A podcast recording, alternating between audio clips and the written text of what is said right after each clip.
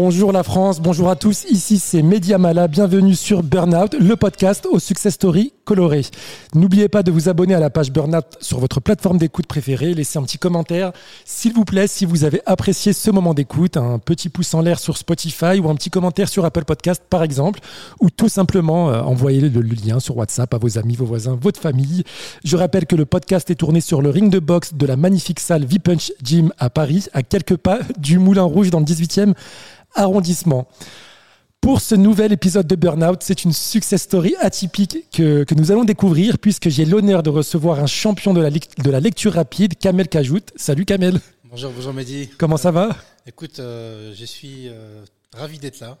Merci. euh, dans un super lieu magnifique. Il est aussi atypique pour J'adore. On n'a pas l'habitude d'enregistrer, euh, à- de répondre à une interview sur un ring de boxe. C'est vrai que c'est particulier.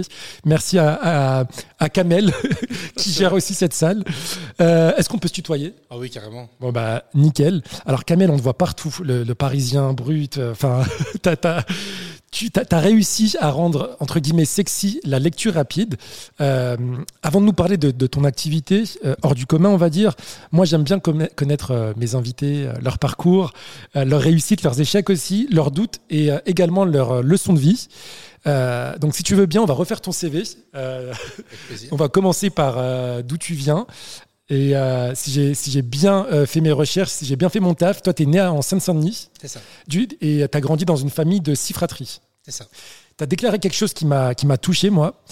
Lorsqu'on grandit en banlieue, la vie n'est pas facile et on ne rêve pas forcément de travailler dans la recherche spatiale. Mes parents ont souvent voulu rentrer au Maroc, mais ils restaient d'abord pour nous.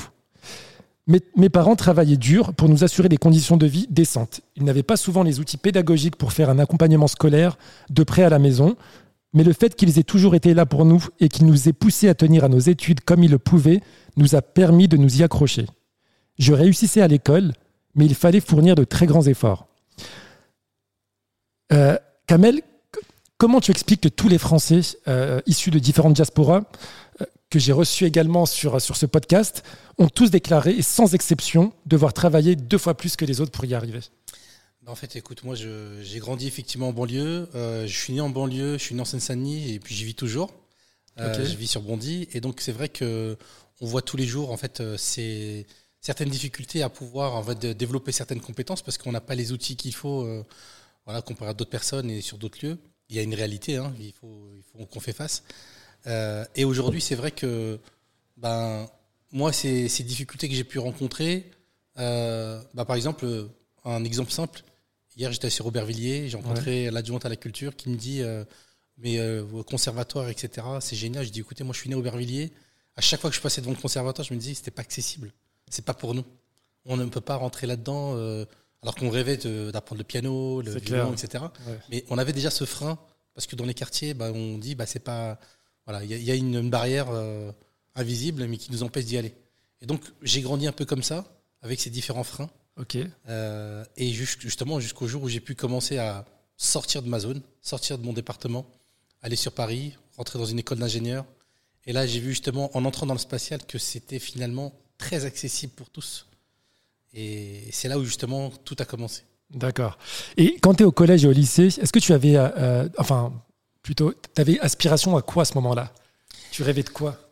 Bah, je rêvais d'être médecin. D'accord. Je rêvais d'être médecin et je voulais rendre fiers mes parents parce que mes parents sont été illettrés Ok. et ils faisaient en sorte qu'on ait toujours tous des bonnes notes, bien travailler, bien respecter les enseignants, avoir toujours des valeurs euh, humaines. Euh, mon père, il me disait mais je ne veux jamais une contravention si tu prends le transport. T'as pas d'argent, tu marches. Euh, ma mère euh, ne lisait pas, mais je vous garantis, qu'on- je te garantis qu'on savait tous à compter, multiplier et faire nos devoirs à la fin, à la fin de, de- de la semaine. Mais en fait, vraiment, c'est c'est ces valeurs-là que mes parents m'ont inculquées. Et je pense pour moi que c'est hyper important de continuer à les transmettre parce que c'était ça qui notre richesse. Voilà. À travers tout ça, euh, ils nous ont toujours euh, partagé la persévérance et de ne jamais abandonner. Et est-ce que, alors tu, tu- tu- tu viens d'évoquer tes parents, mais euh, on va pas se mentir, enfin Kamel, toi et moi, on est de la même génération, on n'avait pas forcément de modèle à notre époque euh, de, de médecins, de chirurgiens, de, de- de grands juristes, d'avocats, etc. Euh, les seuls qu'on avait à la, à la rigueur, c'était les, les sportifs ou euh, Ousmane, euh, le, le grand humoriste euh, français. Et je dis pas ça en, en le dénigrant, hein, c'est vraiment du premier degré. Euh, toi, est-ce que tu euh, t'en as souffert de ça?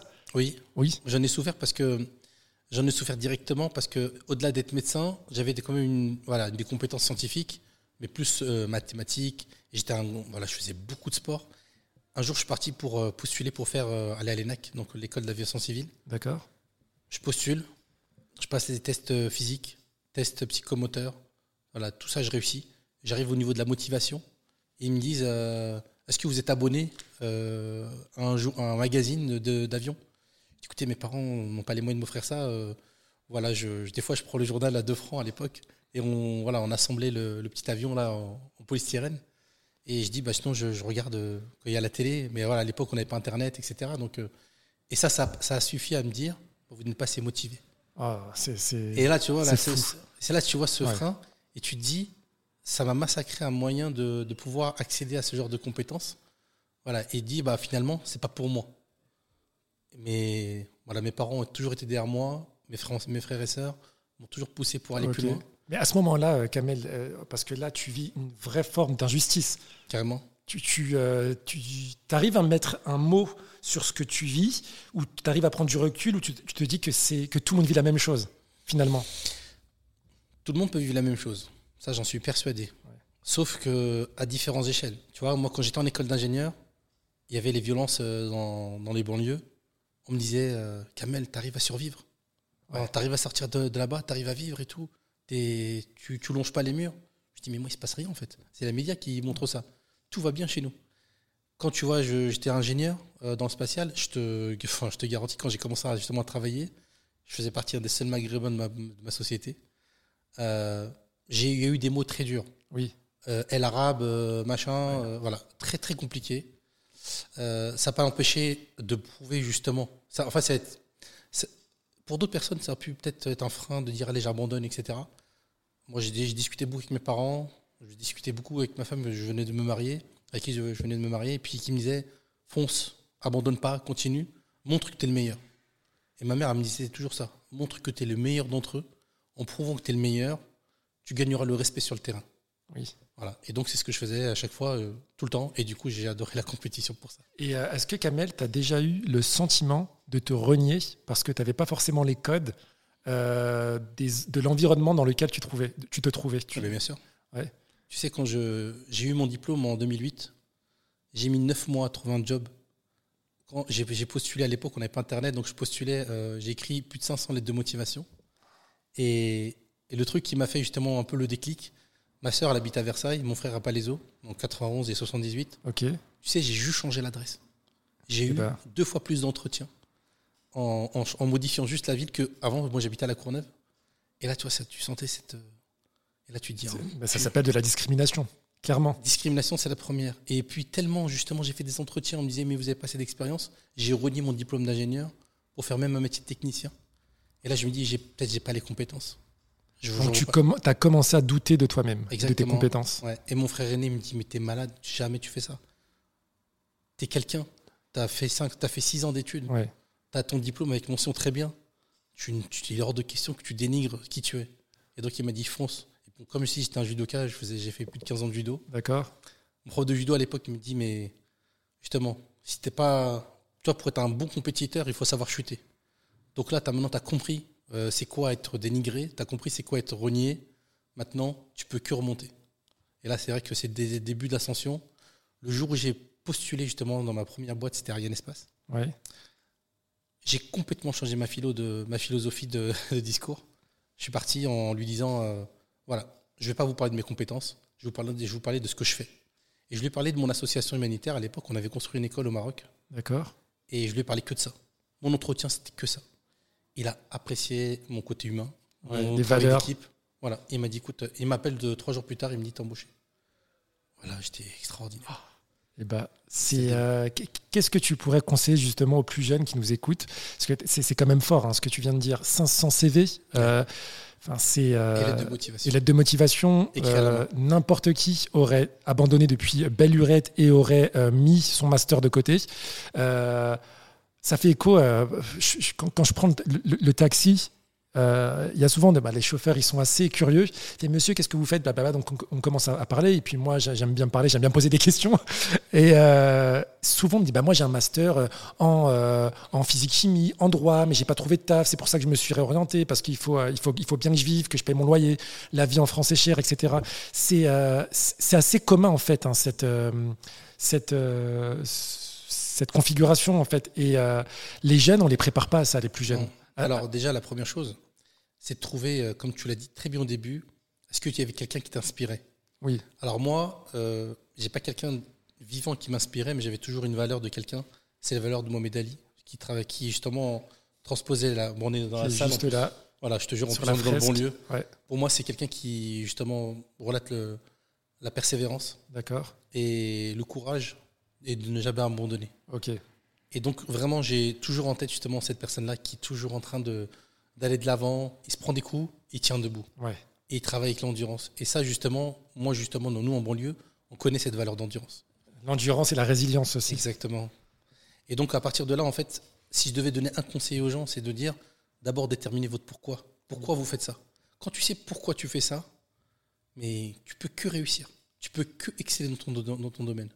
Quelqu'un qui aime le foot, mais qui ne sait même pas pourquoi il va jouer au foot, c'est pas la peine, il fera pas carrière, peut-être il fera du plaisir. Et même faisant du plaisir, des fois, il ne va pas aimer.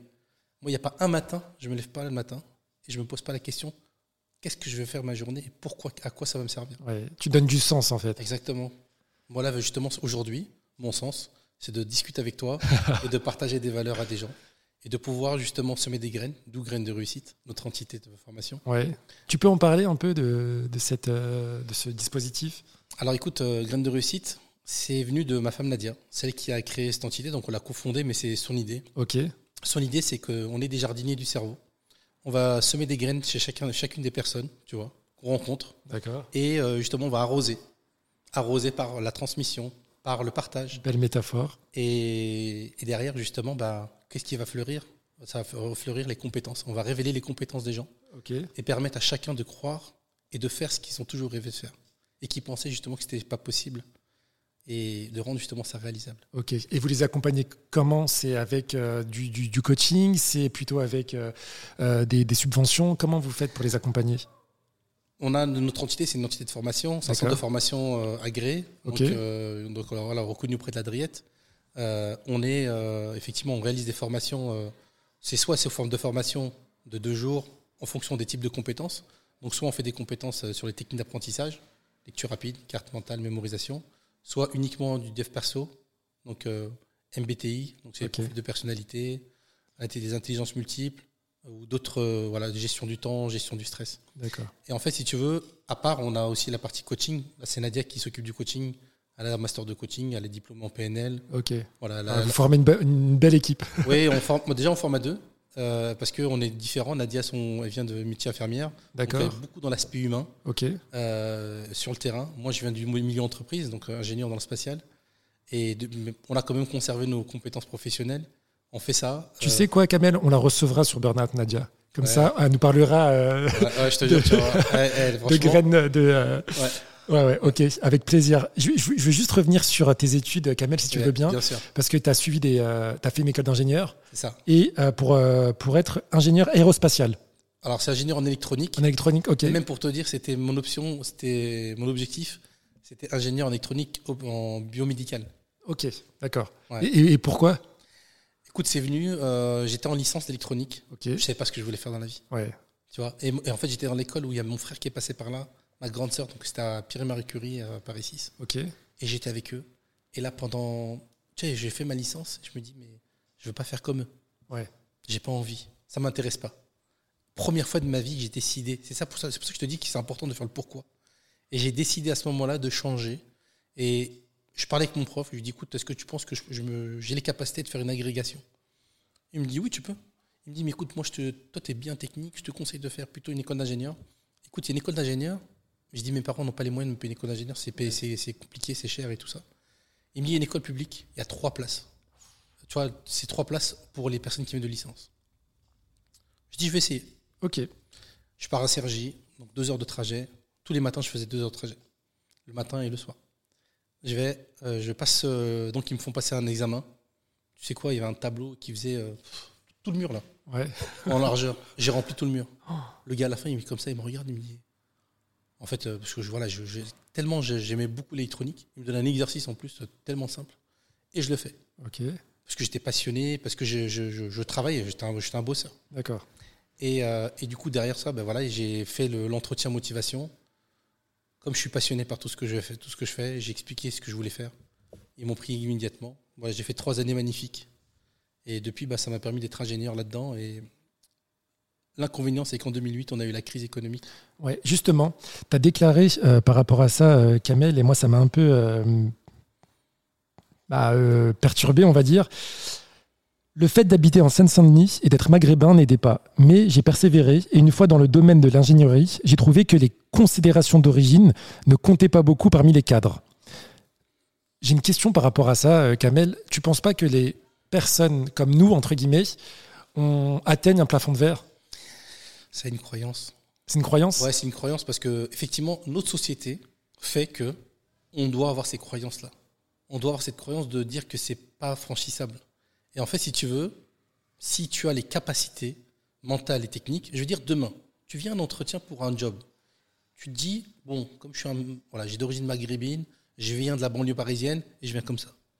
Bonjour. euh, est-ce que Oui, je un entretien? Maintenant, tu viens avec une posture de fier, d'assurance, souriant, Ouais. et tu étais, étais euh, vraiment euh, voilà, tu étais fier de tes compétences et tu sûr de toi. Clairement, il peut, il peut rien se passer. Soit la personne elle est aveugle en face de toi et elle ne voit pas justement les, les bonnes choses, toutes les bonnes choses, euh, voilà, toutes les bonnes qualités que tu as.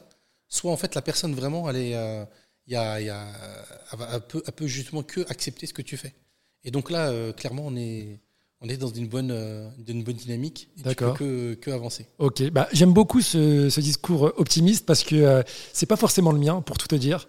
Et pourtant, je suis pas dans la victimisation ou autre, mais euh, je pense que c'est peut-être à nuancer. Il y a une réalité. Hein. Il y a une réalité. Ouais. Je ne veux Ouais, pas nier ça. D'accord, La réalité, elle est là. Elle Ouais. a toujours existé, je te l'ai dit. hein, de, bien sûr. entre 2008 et 2009, euh, j'ai pas trouvé de boulot parce que voilà, il y a une réalité, pas que de compétences. Euh, il y a une réalité ethnique, il y a une réalité euh, sociale, Ouais. mais ça m'a ça m'a pas empêché justement d'avancer. La persévérance.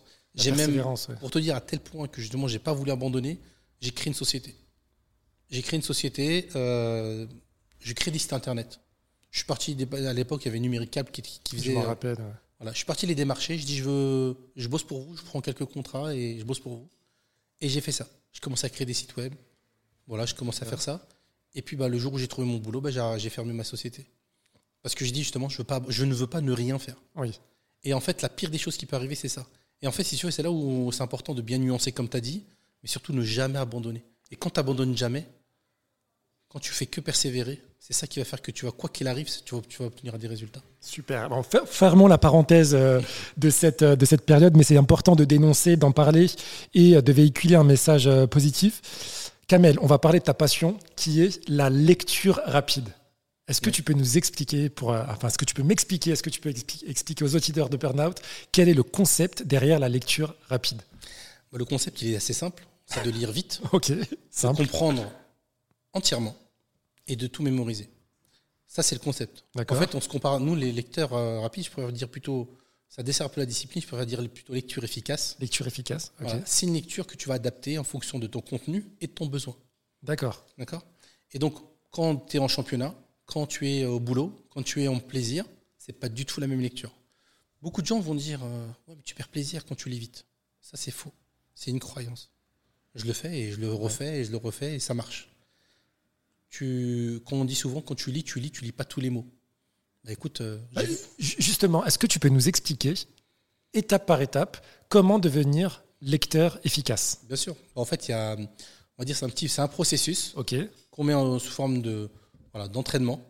Et ce processus, c'est pas une pilule magique. hein. C'est que tu, tu mets étape par étape. Et, donc le- le- la première étape, c'est d'abord travailler sur son état d'esprit. Un peu comme un sportif.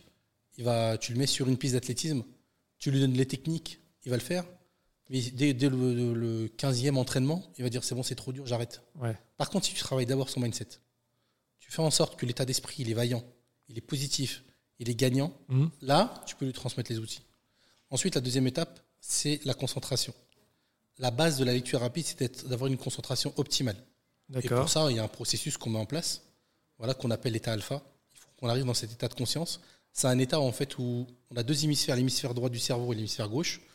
Ils sont mutualisés et on accède à une concentration, euh, enfin on dispose d'une concentration optimale. Ok.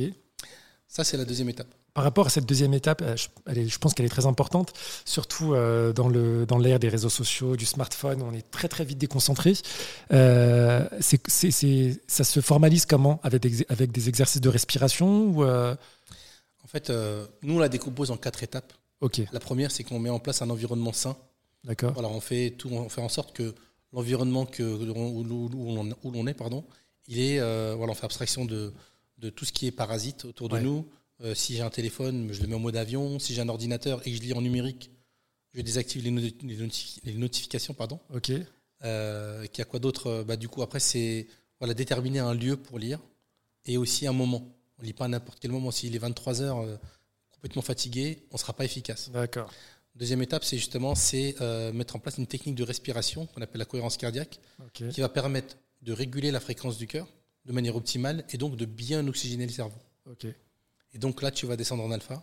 Il y a tout un process qu'on met autour de ça. Ensuite, pour lire, on lit pas n'importe comment, donc euh, on lit grâce à des bruits blancs qui nous permettent de faire abstraction de l'environnement extérieur, de se couper des bruits extérieurs. Et enfin, en fait, on met en place, on cadre son temps. ok. Voilà, on cadre son temps par ce qu'on appelle le Pomodoro, c'est une technique de gestion du temps. Et donc, c'est fractionné par 25 minutes, 5 minutes de pause, 25 minutes de lecture, 5 minutes de pause, on fait ça 4 temps. Et au bout de 2 heures, tu fais une vraie pause. Très bien. Donc ça, c'est l'étape concentration. Ok, la deuxième étape du euh, processus. Exactement. Et, et ensuite, il y a la troisième. La troisième, c'est les techniques. Donc, on apprend différentes techniques en fonction des supports et en fonction des besoins. Ok, Donc, il y a différentes techniques euh, qu'on peut apprendre. hein. Je peux... En formation, on apprend trois techniques, mais quand on s'entraîne pendant pour les championnats, on va beaucoup plus loin. Comme par exemple, je vais commencer par lire à l'envers euh, pour euh, renforcer la mémorisation. Je commence de la fin, je remonte du, du- du- la fin du livre ou de la page? La fin du livre. Sérieux? Ouais, la fin du livre. Bon, ça, pas tout le monde le fait. On est, on est très peu à l'avoir fait. Je, je l'ai fait avec des personnes avec qui je me suis formé Ouais, enfin que j'ai formé pardon avec Nadia et on le fait avec des personnes qui sont très performants. ok. Ça c'est pour se dépasser, pour aller encore plus loin, pour dépasser sa mémorisation, dépasser sa vitesse. C'est génial. D'accord. Mais il y a plein d'étapes, il y a plein de méthodes euh, et en fonction aussi du support. Donc ça c'est la troisième partie et la quatrième c'est l'entraînement. Ok, Et donc ça l'entraînement c'est régularité, euh, donc euh, régulièrement, pas forcément une heure par jour, mais c'est toi qui vas déterminer ton temps d'entraînement en fonction de ton objectif final. Et c'est ça le plus important. ok. Est-ce que euh, parfois tu culpabilises pas de lire un roman euh, en une heure euh, qu'un romancier ou une romancière a mis mille heures à, à- à écrire? Bah, on en parlait justement. Bah, tu vois, par exemple, j'étais en Mauritanie la semaine dernière. Ok, J'ai rencontré, on m'a fait, j'ai fait, on a, avec Nadia, on a donné une conférence. Et pendant que je donnais la conférence, on m'a fait lire un livre, on m'a fait lire, pardon, un livre, donc de Monsieur Bérouk, qui est un des plus grands écrivains mauritaniens, ok, francophone. Et je lis son livre. Donc j'ai lu la moitié, une dizaine de minutes, voilà, sans, sans échauffement, sans préparation. Et, euh, et du coup, quand j'ai fini de lire ce- cette partie-là, je commence à le résumer. Mais je parle pendant plusieurs minutes. L'auteur, enfin, et on me dit, mais il y a l'écrivain en face de vous. Je dis, Ah, ah bon? Et là, euh, il tourne les pages, il me dit, mais t'es pas sûr de. Enfin, il voulait s'assurer de, de certains passages. euh, ouais, pour, euh, parce que justement, il se disait, il y a, il y a beaucoup de détails. quoi. Et, et c'est là où c'est extraordinaire. Parce que justement, tu te dis quoi? Un bouquin, c'est euh, un bouquin, c'est quoi? C'est euh, l'aboutissement de plusieurs semaines, plusieurs heures, plusieurs jours de travail. Effectivement, ça c'est vrai. Maintenant, ça n'empêche qu'aujourd'hui, euh, nous, on va justement accéder à cette connaissance et c'est justement nous permettre de se dépasser. Donc, si je peux justement accéder à cette compétence en peu de temps et accéder à de nouveaux savoirs en peu de temps, bah moi, en tant qu'en- en tant qu'écrivain, je suis vraiment le plus grand des heureux, euh, des heureuses personnes parce que ça m'a permis justement de- d'offrir ces choses-là aux gens. Et ça, c'est génial. Et est-ce que euh, quand ta femme t'embrouille par texto, tu lis vite ses SMS Je ne lis pas. c'est mieux. Euh, tu, euh, hors championnat, tu prends plaisir à lire quel type de, de lecture, toi? À titre personnel? Oui. Alors, en hors, moi, je lis un livre par jour. Ça, c'est important. Ça fait partie de ma Sérieux routine. Un livre par jour Ouais, ça fait partie de la routine. Pourquoi? Parce que ça permet toujours de maintenir en termes de compétition. Ok. Je suis un compétiteur dans l'âme. Ouais, donc euh, ça fait euh, partie de ton entraînement, quoi. Voilà. Et puis, même, et puis même, c'est devenu comme boire de l'eau, comme marcher, comme courir. Quelqu'un qui va faire un footing, bah, du coup, maintenant, euh, après le marathon, cet entraînement au marathon, il va continuer à faire des petits footings tous les jours parce que c'était sa, sa petite routine qu'il a mis en place. Ouais. Moi, en fait, c'est pareil. Et donc, les types de livres que j'aime lire, c'est tout ce qui est lié, en fait, à- déjà au dev perso. Développement personnel qui permet de se dépasser, d'avoir de nouvelles compétences. Et après aussi, je m'intéresse beaucoup avec des personnes inspirantes. Ok. Donc euh, Napoléon Hill, euh, voilà, de, vraiment fort, de tout- toutes les personnes qui ont pu marquer le temps. Et aussi revenir aussi des fois, de temps en temps, je lis des classiques. Tu vois, tu, quand tu relis Petit Prince maintenant, c'est pas la même lecture quand tu étais, quand étais plus jeune. Ah oui. Tu prends pas la même chose, tu prends pas le même impact. T'as pas le même impact, pardon. Ouais. Et surtout, en fait, tu euh, comprends. euh, ah ouais, carrément. Et puis l'auteur, en fait, tu Ouais. connais, quand tu lis plein de bouquins de Saint-Exupéry, il y a, tu, tu, tu vois la marque de l'auteur. Ouais, bah, enfin, je, je c'est pas du tout dans la même catégorie, mais ça me fait penser à euh, Alice au pays des merveilles, Mhm. écrit par Lewis Carroll. Enfin, nous, on connaît tous le, le film de, dessin- de, de Disney, mais en fait, euh, il y a que euh, des, euh, des messages liés à la transgression de la vie. Des critiques euh, de la monarchie britannique, mais euh, à 5 ans, 6 ans, tout ça, on ne le voit pas. Et Oui. euh, je l'ai revu, mais des années après, je me suis dit, ah, mais en fait, c'est hard. hein. Et en, et en plus, dis-toi un truc, toi, as vu, tu- nous, la, la plupart d'entre nous, on l'a vu en film. Oui, Il faut savoir qu'un film, c'est une interprétation d'une personne déjà. de la lecture. Ouais. Alors que la lecture, on peut tous en faire une interprétation. Et c'est ça qui est justement la plus grande force de, ce- de, de lire un livre, c'est qu'on va tous en sortir avec des connaissances différentes et des retours différents. On va jamais raconter un livre de la même manière euh, les uns les autres. Prochain championnat, c'est quand? Écoute, il y a des championnats de France qu'on organise les 21-22 octobre. Ok, Donc ça, c'est sera à Aubervilliers, d'accord. à l'embarcadère. Plus de 350 personnes prévues. Ok. Euh, donc ça va être génial puisqu'il y a beaucoup d'épreuves. euh, on, on va rajouter de belles surprises. Donc là, tu verras, ça va être euh, extraordinaire. D'accord. La sélection se fait comment? Donc ce qui est génial, c'est que c'est accessible à tous. Il n'y a pas de, justement le but de faire ces championnats nationaux, c'est de permettre un retour à la lecture, de renouer avec la lecture et d'accéder à la connaissance. Tout le monde peut y arriver. Tout le monde peut le faire. D'accord. Tu vois, tu as soit des adeptes de la lecture qui vont venir pour être premiers. C'est comme le marathon en fait. Le marathon, tu as des gens qui veulent être premiers, tu as des gens qui veulent finir le marathon. C'est vrai. Tu vois, c'est pourquoi c'est un moyen de se dépasser. Tu sais, moi, la première fois que j'ai découvert la lecture rapide, j'étais en Chine en 2018. Je ne devais pas participer. Et Nadia m'a fait découvrir ces disciplines-là. Je sors de cette salle en ayant lu un livre en 1h44 alors Wow. que je n'avais jamais lu un bouquin. Donc c'est vraiment accessible à tous. hein, ce- Bah oui, ouais. je suis arrivé quand même 30e mondial. hein. Et ouais. Et, et- et de là, en fait, euh, voilà, je suis monté sur les podiums chaque année suivante sur les nationaux. Et puis, bah, tu vois, euh, j'ai multiplié par 20 ma vitesse de lecture en 4 ans. Ok. Et en, tout en conservant ma compréhension. D'accord. Et pour ce championnat qui aura lieu au mois d'octobre à Aubervilliers, on s'inscrit comment?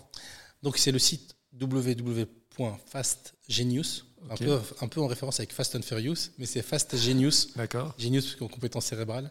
Donc c'est fastgenius.fr. Il y aura tout est indiqué là-dessus. C'est accessible encore par tous. Et ce qui est génial, c'est qu'on a dissocié les différentes tranches d'âge. Ça veut dire qu'on n'aura jamais un livre d'adulte pour un enfant. Donc il y a trois catégories d'âge. Et en- donc ça, c'est le premier jour. Et le second jour, donc le dimanche 22, il y aura des conférences. euh, donc ils seront données par de- sur, les, sur la thématique des neurosciences. D'accord. Et en parallèle, on fera des ateliers pour les familles. Voilà, J'ai hâte de faire un atelier podcast ce jour-là. Eh ben, écoute, franchement, J'apporte mes micros, ma table de mixage. Eh ben, et on peut faire passer euh, quelques participants euh, justement pour. Franchement, tu auras une salle pour toi. euh, ok. T'es bienvenu. T'es bienvenu, franchement. J'ai une, autre question, euh, Kamel. Euh, Est-ce qu'on se fait de la thune avec euh, les championnats, enfin avec la lecture rapide?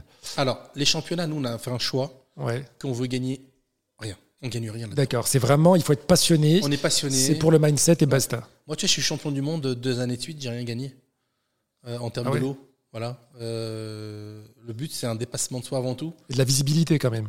Bah, la visibilité, c'est pas mon gain premier. Oui. Mon- mon- la visibilité, je- j'en veux pour justement permettre aux gens, le plus de gens possible, d'accéder et d'être au courant de ces Ouais. compétences. T'en veux pas pour faire la star. non. Oui. non, non, moi je veux démocratiser cette discipline avec Nadia, c'est ce qu'on veut faire. Ok. C'est on veut justement rendre ça utile à tout le monde. Quand Ouais. tu vois que les pays scandinaves utilisent ça depuis plus de 20 ans, tu te dis quand est-ce qu'on va l'utiliser en France de manière euh, voilà, scolaire tous les jours? Alors ça commence à venir le mind mapping, donc la carte mentale. Oui. Ça commence à voilà, ça commence à rentrer un peu dans les mœurs, mais la lecture rapide c'est pas encore ça. D'accord. Donc nous on, forme, on a formé beaucoup d'enseignants qui qui justement partagent ces disciplines-là à leurs enfants, à leurs élèves, pardon. Et ça, on voit les résultats, sont extraordinaires. Et comment tu fais pour trouver ton équilibre pro-perso avec tout ce que tu as à faire? Ton taf d'ingénieur, la lecture rapide, euh, ta femme, tes enfants? On a même une association humanitaire en parallèle qui s'appelle les Chemins du Cœur. Oh là là, non mais. Vous n'arrêtez pas Non, mais écoute, c'est la passion. Alors d'abord, il y a la passion. Ouais. Si es pas, dès que tu es passionné, tu fais ce que tu veux. Je es capable de faire des choses euh, incroyables. Et après, il y a la résilience qui est très importante, qui est vraiment la base de tout. Trouver justement cet équilibre vie pro, vie perso, mhm. c'est essentiel. Sinon, tu vis plus. Il faut avoir une organisation militaire aussi, je pense. Alors ça, ça fait partie aussi effectivement des stratégies. Le, la lecture rapide et la carte mentale m'aident beaucoup à m'organiser. Ok. Tu vois, en termes de gain de temps, ce que je faisais en une semaine, je le fais en trois jours. D'accord. Donc, euh, ça veut dire que je peux faire les choses qui me plaisent avec euh, beaucoup plus de facilité. Et, ça, c'est vrai. Une dernière question, et on arrive à la fin de, de ce nouvel épisode de Burnout, Kamel. Le symbole de ce podcast, c'est le tarbouche. Alors, l'interview, tu l'as trouvé Tarba ou tarbouche? Non, non, il est très très bien. il est excellent. Très tarbouche alors. Alors, je dirais très tarbouche. Merci beaucoup, euh, Kamel, d'avoir répondu à toutes, euh, à toutes mes questions et d'avoir rendu euh, vraiment, c'est le mot sexy, la lecture rapide. Avec plaisir. J'espère à bientôt. Merci beaucoup. Et à la maison, hein, si vous avez apprécié ce moment d'écoute, comme je le disais tout à l'heure, n'hésitez pas à partager sur les réseaux sociaux, à laisser un petit like. Et je vous dis à très très bientôt pour un nouvel épisode de Burnout. Ciao